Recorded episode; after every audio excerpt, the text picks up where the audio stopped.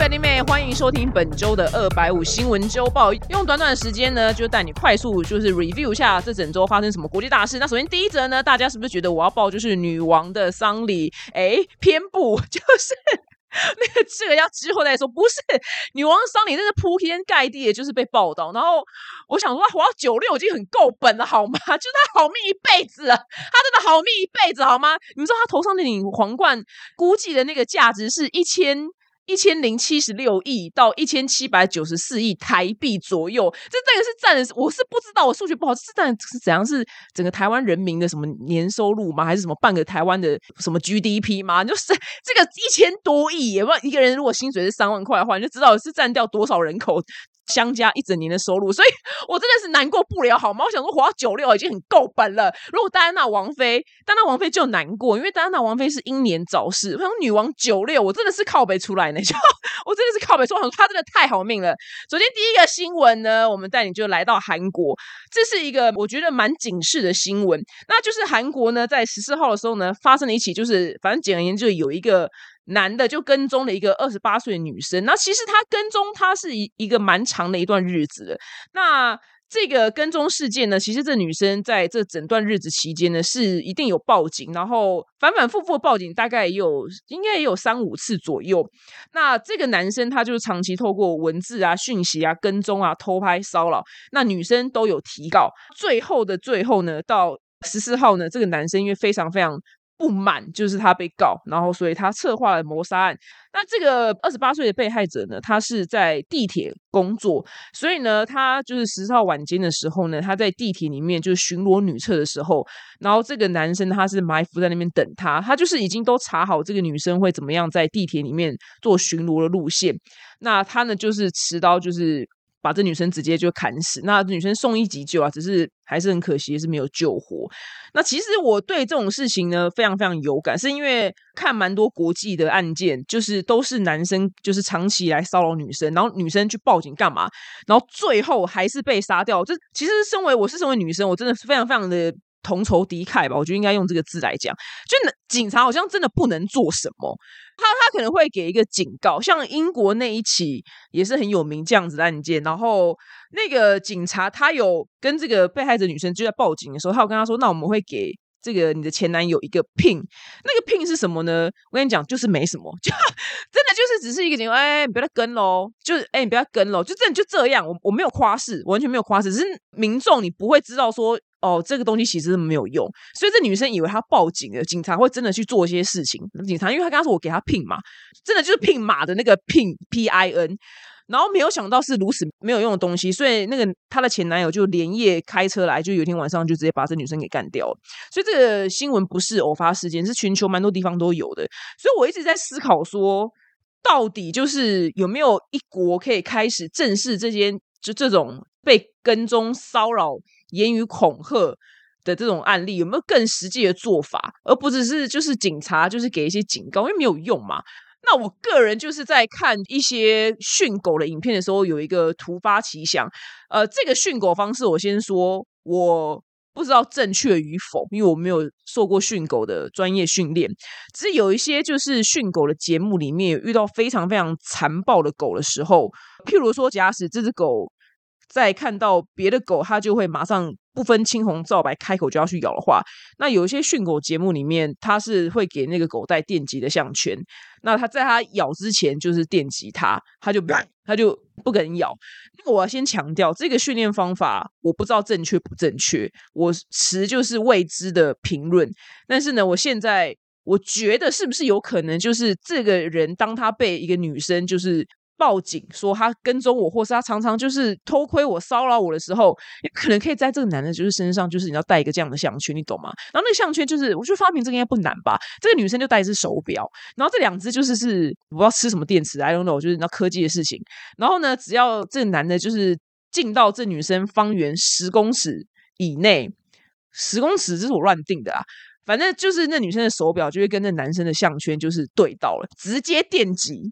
我想直接电击，我说真的，但不是说把他电死，就是电到他直接就是砰，就是你到往后倒，只是把他电到就是呃，就是那往后倒下去，就是翻起来，他就再也没办法靠近。如果他持续往就是这女的这边冲的时候，那这个电击呢，就是随着距离的缩短变成持续，而不是一下，这样是不是就能完全保护这个女生呢？我不是真心就是崇尚暴力，是因为这些女生最后都被杀了，然后表示现在的系统是没有用了，所以我个人就喜欢想出解决的方式。怎么办？该不会讲完这段就被大骂吧？不是啊，我跟你讲呢，你先想象一下，如果你的兄弟、你的姐妹。被这样子被一个男的这样跟踪两年，然后最后杀死？你妈妈呢？或是你好朋友呢？你这样想想那个痛，你再来想想我这样讲这段话有没有道理？我虽然我的节目可能也只是小小的节目，我很希望就是你知道哪一个就是政府官员政要，就知道真的听到我这个节目我这个奇怪的解决方案之后呢，可以认真思考一下，我这人讲话是不是非常的具有逻辑？然后最后呢，再跟大家就是。因为毕竟我这个电子项圈的这个梦，可能我不知道会不会实现。那在这边还是跟大家分享一下，就是如果万一你真的不幸遇到这样的事情的时候呢，其实第一个方法都是先双手摆在你的胸口前面，然后就是先跟他对谈，先对谈，就是好言好语对谈。这是我上课就是那个专业的防身术老师学来，主要说就先聊天，就先对谈，然后你双手摆在你的胸前，这样就是叫他冷静的那个姿势，多多少少会起一点作用，对。那因为接下来就是很专业的防身术的资讯，我也没办法就多教，我只能先教你们这个，就是先这样试试看，先这样试试看，就是哎，我们好说，我们好说这样子。但是我还是希望我的电极项圈呢，能被有一天被采用。我想发明人呢就要写丹尼表姐，OK，好。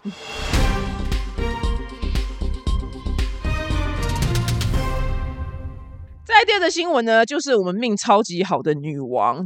对，就是大家该不会觉得我很没有同理心嘛？我就再次强调，戴安娜王妃就真的会难过，因为戴安娜王妃就死太早，九十六，我真的觉得不错，我觉得相当不错了，好命一辈子。那好命一辈子女王，她的那个皇冠呢，就是看如果你看到她那个丧礼的，就是她有 life，我我都有看，那就是在。西敏寺举办的，他的婚礼跟他的加冕典礼跟他的丧礼呢，都是在这座非常非常重要的西敏寺举办的。那这个皇冠上面呢，就镶嵌了大概将近三千颗宝石，那它重量大约一公斤，是黄金跟白金打造的。然后呢，它呢上面有一颗非常非常大颗的，一百七十克拉的黑王子红宝石。你知道，通常结婚不都是零点几、零点几吗？我这辈子没有听过，很少听到，你知道一百七十克拉这个数字。有点太天文了，然后呢，还有一个一百零四克拉的，是一个叫做斯图亚特蓝宝石，还有一个三百一十克拉的卡利南宝石钻石，但是我不知道什么是卡利南，因为我本身没有研究。反正听到三百一十七克拉就觉得天哪，我要昏倒了，你知道？然后当然还有一些就是小小的，有些也不小，就是有十七颗蓝宝石，然后十一颗祖母绿，然后两百六十九颗就是。珍珠，然后还有其他四颗的红宝石，所以呢，这个皇冠它虽然因为它没有在市场上被估价过，因为它没有被拿去保险，所以它没有办法被估价。但是凡间呐，帮他估价就是我刚刚说的一千零七十六亿到一千七百九十四亿台币左右，所以是无价之宝。那女王的丧礼呢，你就可以看到是真的非常非常阵仗浩大的国葬。他们丧礼，我只能说就是欧洲的那个美感很好啊，就是所有的建筑细节跟。棺木啊，到所有人穿的衣服、用的所有东西，真的就是品味非常之好。我只能这样讲，就是每一个细节都是真的非常的漂亮。那女王的丧礼呢，就是居然是在他们其实生前的时候，不是说她老了，就是她大概登基的时候，就是会有专人在开始计划她的丧礼要怎么办，她的路线，然后她的所有细节，其实，在他们。其实生前很久，不是说生前前几天快死的前几天，是生前很久。他可能青壮中壮年的时候就已经开始在规划，就很早就会规划他们的丧礼要怎么办。所以这些呢，都是就他就是等于是一个很久以前就写好了，有点像企划书的概念。所以到哦，他到他真的死掉那天呢，就要照这样的实行。那实行下来呢，就非常的庄严，然后所有东西都超级无敌美，然后音乐也是不得了的那种震撼。然后那个西敏寺就觉得哇靠！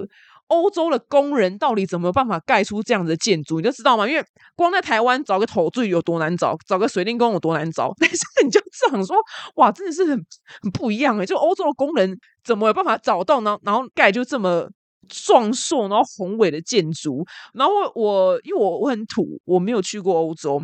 那这一次在美国旅行的时候，有幸就去了一个博物馆。然后，反正美国本来就是很多东西都从欧洲过去的嘛，就是反正本来就是欧洲移民过去，所以它的建筑有很多相似之处。那个天花板，我是就是它有很多颗的那种天花板，我是真心诚意的不懂。就是那些工人，就是你知道架着鹰架还是什么之类，爬到最上面的时候，然后。以就是这样头往后仰姿姿态在那边磕那些东西，我想说他们脖子怎么可以不断？就这个事情大概只做二十分钟就真的是不行了，这头就会晕了，你知道吗？那我真的很 respect 这些工人，你知道吗？你没有装潢过吗？我去年装潢一次，我想寿命直接少八年。我想装潢是直接最好减寿的方式。OK，如果女王呢，她装潢过的话，她就是八十八岁就死。了。我跟你讲，她就会直接少八年，她就八十八岁死。我跟你讲，她就不是九十六岁。这辈子没有经历过装潢，所以他就活到九十六。然后装潢一次，真的就会吐血一次。所有的工人都非常难以控制，然后非常难找。全台湾真的就要跪着求水电，跟跪着求就是投罪工来你家就帮你就是做装潢。我相信就有装潢过人，完全可以懂就是我在讲什么。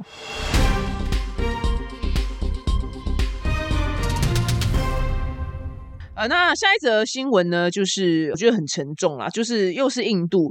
啊，每次讲到印度呢，我真的也很想要报一些就好事，你知道吗？譬如说什么印度的食物很好吃啊，还是呃印度发明了什么中药东西啊？哎，没有，就是又是一样，又是有女生呢受害了。这一次的受害者呢是两位女孩，是十五岁跟十七岁的女孩。那他们被一群男生就直接拖出去到甘蔗田，然后性侵，然后还有虐待，所以他们的尸体上面呢有非常多的受伤，这样子就是他不只是性侵而已，还有做非常多的虐待。那那些王八蛋们呢，他们为了就混。要视听，所以把他们就是杀死之后呢，还将两个人尸体挂在树上，是为了要就是乔装他们两个是自杀，然后为了躲避刑责。因为邻居跟他们妈妈呢都是亲眼看到他们女儿就是被拖走，所以他们的证词呢就让警察非常快的找到就是那些行凶的男生们。那其实大部分这种新闻呢，在印度受害女生呢，都是印度的种姓制度里面最底层的底层的，就是贱民。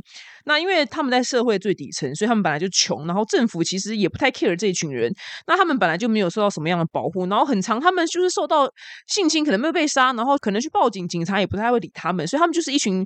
被社会上非常非常遗弃的一群人，然后而且这群人还蛮庞大的。那其实人不应该这样子分制度嘛，因为他们也很难翻身，因为他们好像。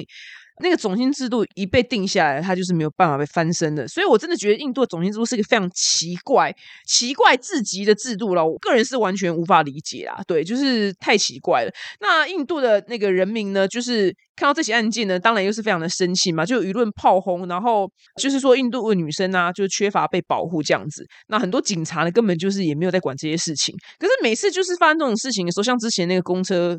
就是我就不细讲，那也是很惨的事情。公车那一次，就是大家也是爆炸，然后结果就是还是一样嘛，因为他们并没有去做出更严重的惩罚，或是去更保护就是社会底层的人。那这一次的凶手呢，一共有六个男生，那这六个男生是真的是轮流就凌虐这两位女生，然后最后再把他们杀害，我觉得非常非常的哀伤。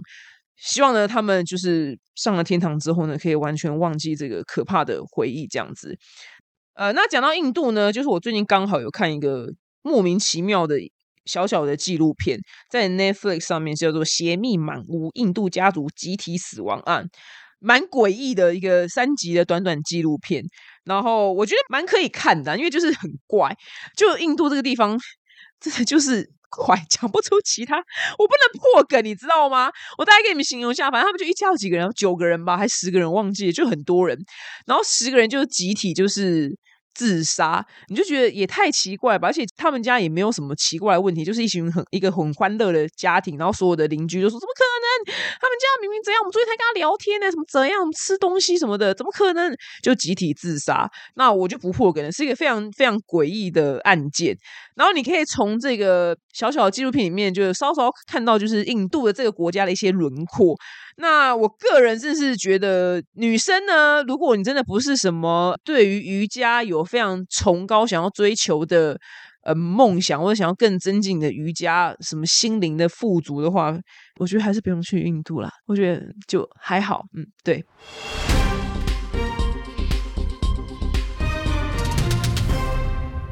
好，下一则新闻呢，我们带你到就是美国的加州，然后呢，在一个就是 Olympic Valley 的地方呢，有一间 Seven Eleven 的超商。我跟你讲，就是在美国的那个 Seven Eleven，我跟你讲，去日本就真的很想要逛 Seven Eleven，但是美国 Seven Eleven 真的是完全没有任何好逛之处，一丁点都没有，而且每一间都是昏黄的灯，然后看起来都不知道为什么有点脏。对，然后每间灯都偏暗，就是真的不会想要多待，就是真的是买完东西就走。然后它的那些热的食物看起来都非常之 难吃，我真的不知道为什么。所以美国 Seven 完全没有值得期待的地方。好，总而言之呢，这个 Seven 呢，就是近日呢，居然遭到一只非常饥饿的棕熊就是抢劫。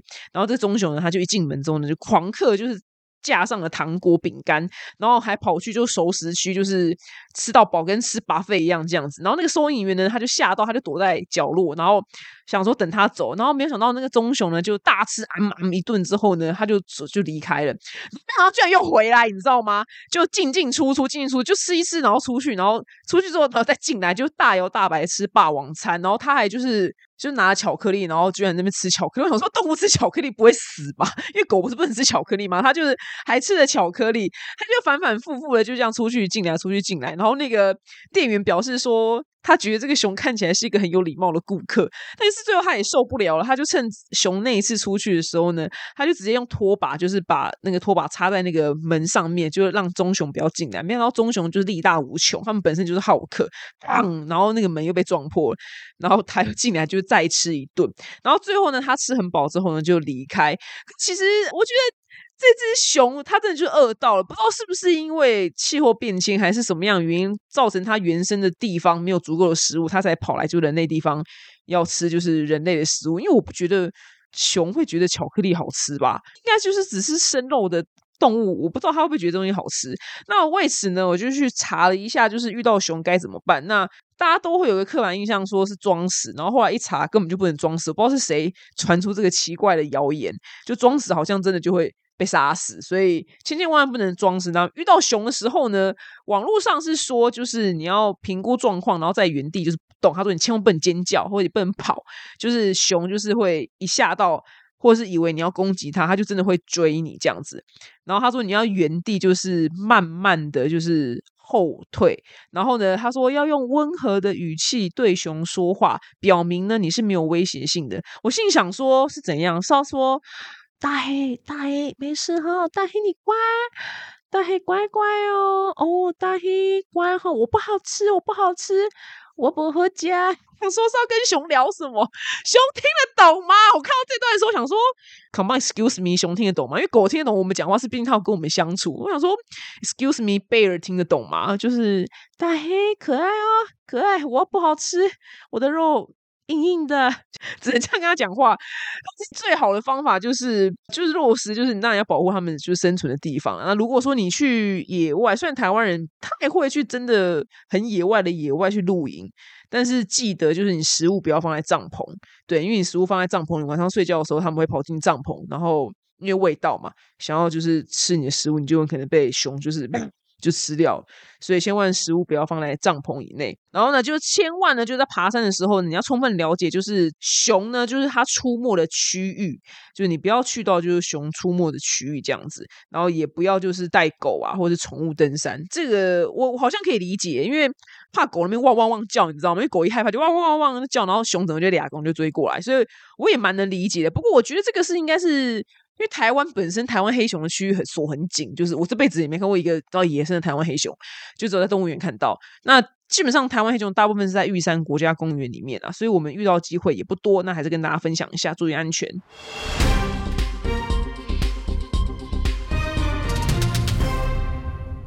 好，下一则新闻呢，非常的有趣。在国外呢，有一个就是常为科技公司寻找就是漏洞的一个网络安全专家呢，他叫做 Curry。就是咖喱，然后他日前呢就莫名收到就是 Google 汇来的就是台币七百八十万左右，然后他完全不知道为什么 Google 要汇这笔钱给他，他就是有一天在刷本子的时候发现，哎呦，怎么账户多了七百八十万，然后是 Google 汇来的，然后呢他就打就是各个就是就写各种信啊，然后。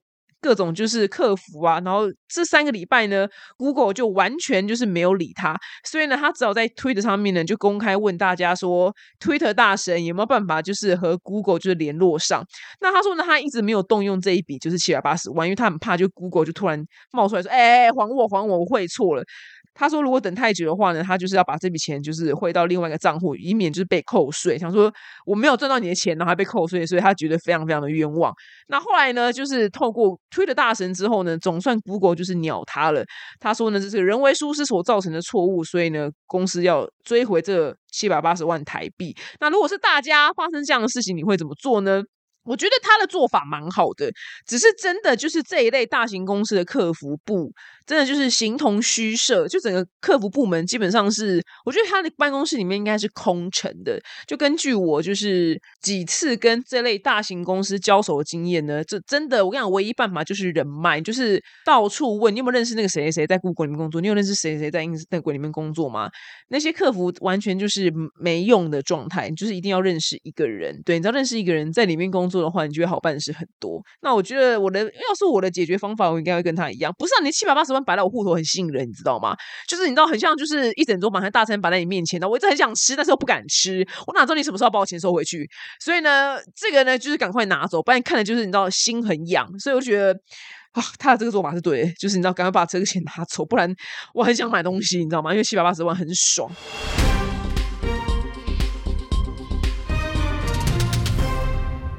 那现在的新闻呢，就是苹果呢八号呢发表了全新 iPhone 十四系列，你们买了吗？相信很多人都是排队或是网络上抢购，然后大家都会在 FB 上面就是。卡出那个截图说他抢到了什么之类的，或是他只是晚了几分钟，然后马上变成一个月之后才出货。那各大通路呢都正式开卖了，就是全台湾的民众呢疯狂抢购。那其实在中国大陆呢，非常非常抵制美国的中国人呢，诶。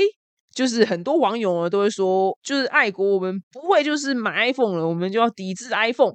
二零年的时候呢，中国外交部发言人赵立坚还说过，说中国人呢也可以就是不用苹果手机。没有想到呢，二零二零年以来呢，就是 iPhone 十二到十三到十四，每一次就是一开放预购呢，中国的。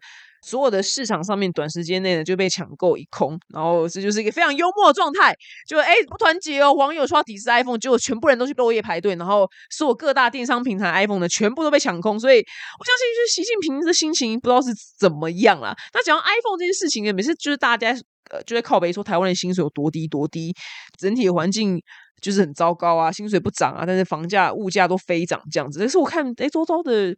人们买 iPhone 也是买的非常非常的殷勤，也就是也是一年一机这样的换。然后我每次心想说：“哎呦，台湾人就真的有有这么穷吗？你知道吗？”因为我个人是手机用到坏了我才会换，就是用到不行了我才会换。我不是每一年都换的那种人。如果它能就是持续运转的话，不要太夸张的坏，我就是。巴不得可以用三五年，你知道？但是果粉不一样，他们是好像想要每年换一机。我觉得，哎，台湾人好像也没有很穷嘛。我看那些就是普通上班族，一个月赚三万多块薪水的人，也都是每年在换 iPhone 啊。所以我觉得这些现象非常非常奇特。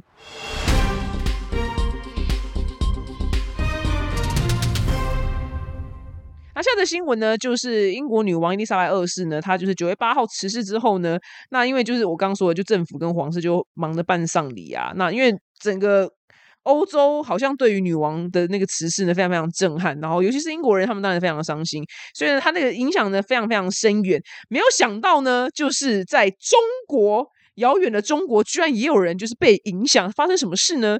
在中国呢，有一间就是生产旗子的公司呢，是绍兴创动旅游用品有限公司。然后他之前呢，就是生产一些世界杯足球赛的各国的旗子啊，反正他就是各类旗子他都生产。然后女王辞世之后呢，他说公司呢就收到成千上万面英国国旗订单。他的经理就出来说，他说我们的那个工厂呢，就每天十四个小时机器在运转，然后我们所有的旗子都不做了，我们现在就只做英国国旗，因为所有。人都要订英国国旗，然后订单就大增。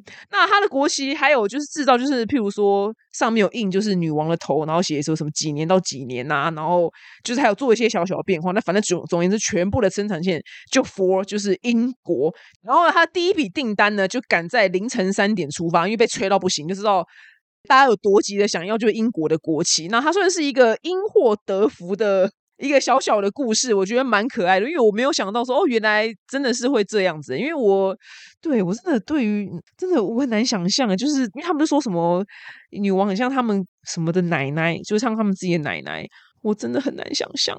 不好意思，我这辈子没有经历过就是君主制的世界，所以我真的很难想象，就是要怎么样对一个这么遥远人有这么强大的感觉。到底谁去世我会有这么强大的震撼呢？所以呢，这是一个非常可爱，就是因祸得福的小故事。那我个人最近就是也有个因祸得福的故事，就是因为在这两年疫情期间呢，就是我不太方便去健身房就扛大重量。我个人以前是扛到七十五八十公斤，然后那时候自己还觉得，你知道吗？哎，你看我很厉害，我可以扛七十五八十公斤。然后我这两年怎么样因祸得福呢？因为我不能去健身房嘛，所以我还是有持续运动啊，只是我做别的运动，然后改成就是跟我的教练用。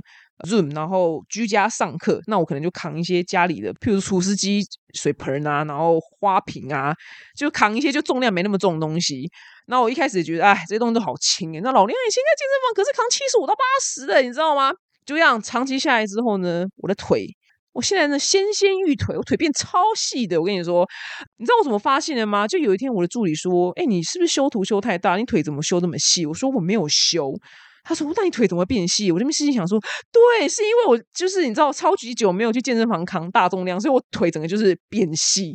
因为我之前就一直。”跟我教练靠背说：“我腿腿好粗，我腿好粗怎么办？我想要纤纤玉腿，我要纤纤玉腿计划。”那我教练都冷冷的说：“啊，你就卧病在床啊，不良于行，你就会有纤纤玉腿。你没看那些卧病在床的人，那些那些人腿都超细的嘛？”我说：“干你去死啊！”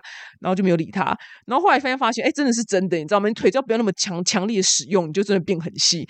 所以我现在就是回归健身房之后，我就跟我教练说：“来，教练，我们就走一个最轻的路线，我们就空霸，你知道空杠不上杠片。”我还做一张对比图给他看，你知道吗？就是 before after。我说你看看我两年前的腿有多么的粗，就抽用腿柱。我说你现在看到我的腿匀称纤纤玉腿。我说拜托，就是我们不要再扛那么重了，因为我怕他觉得就是没有扛那么重，他觉得他没有成就感。我跟他强调，I don't care 重量，你知道吗？以前七十五八十公斤，我们就把它放在历史记录，就这样子。我这辈子接下来就是走一个二十啊。二是空杠，你知道吗？就再也不放杠片，都放到最小片的那种。我也是因祸得福，然后得到一个纤纤玉腿。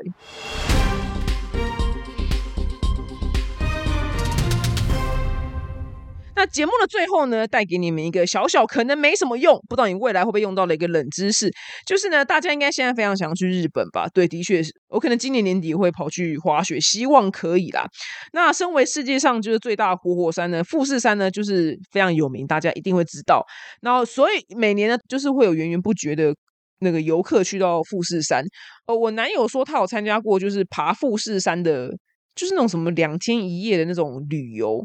然后我一听他讲完整个过程，我就说 OK fine，我真的这辈子不会参加这个旅行团。那是什么吃苦苦行僧团吗？就是他们就是什么凌晨三点就要爬，我不知道为什么，我忘记好像看日出还是什么之类的吧。反正他们在爬到半山腰的时候，就是会睡在一个呃很简陋的木屋，然后是大家一起睡，就是非常非常。简陋，然后也蛮脏的这样子。然后他说也不能洗澡，而且你明明就浑身是汗的，你你也没得洗澡，就吃一些烂食物。然后大家就睡好像睡在地上吧。我就说这什么苦日子，我才不要嘞！隔天早上三点你就要起来，就再继续爬，因为好像要看日出。我说这真的是给我钱我都不会去，这什么苦行僧的什么苦行僧的 tour 也太可怕了。那这个呢，富士山呢也被就是二零一三年的时候列入就是世界遗产的名录，但是很多人不知道是富士山居然不是政府所有，它是一块就私人土地。是在海拔三千三百六十公尺以上呢，其实都不是政府的，是私人土地。我也觉得非常的惊讶。我想说，是整座山不是政府的吗？